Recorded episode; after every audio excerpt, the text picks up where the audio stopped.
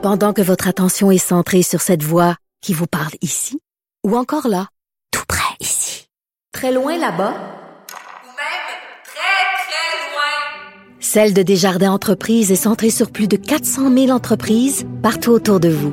Depuis plus de 120 ans, nos équipes dédiées accompagnent les entrepreneurs d'ici à chaque étape pour qu'ils puissent rester centrés sur ce qui compte, la croissance de leur entreprise.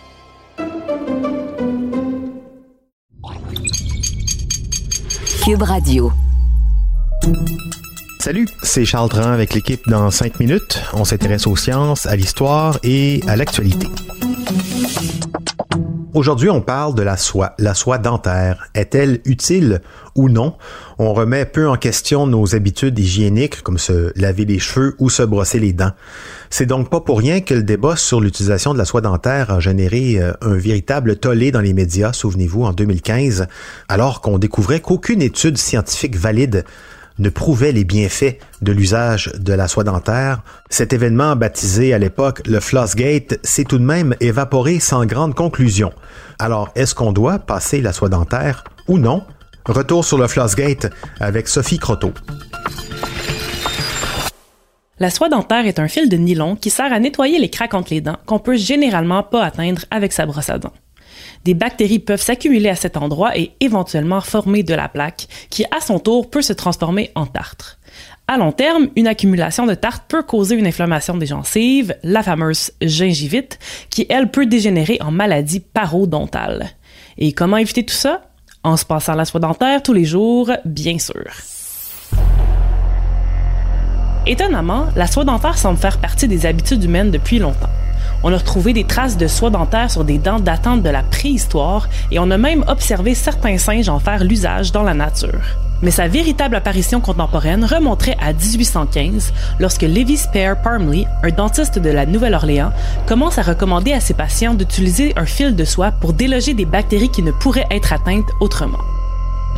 60 ans plus tard, en 1874, l'invention est enfin brevetée, puis rapidement commercialisée par la Shirtleft Company en 1882, puis par Johnson Johnson en 1896, pour finalement être officiellement recommandée par la American Dental Association en 1908. À travers les années, on est passé d'un fil de soie à du fil de suture, puis à du nylon plus économique.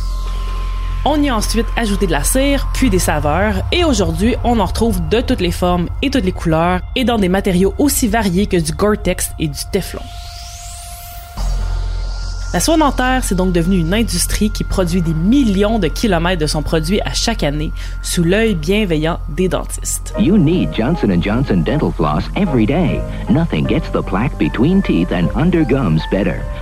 Le gouvernement américain en a aussi fait la promotion depuis longtemps, l'incluant même comme recommandation dans son guide alimentaire en 2010.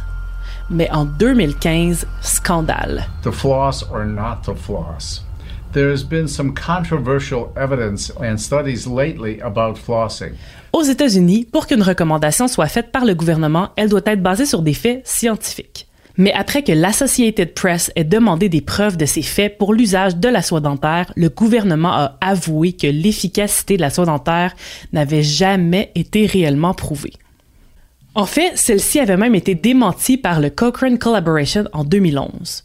Ce groupe de chercheurs, reconnu pour ses revues de littérature rigoureuses en santé, avait analysé 12 études sur l'usage de la soie dentaire qui comprenaient en tout 1000 participants et n'ont trouvé que de minces preuves que la soie dentaire réduisait vraiment la plaque après un usage prolongé.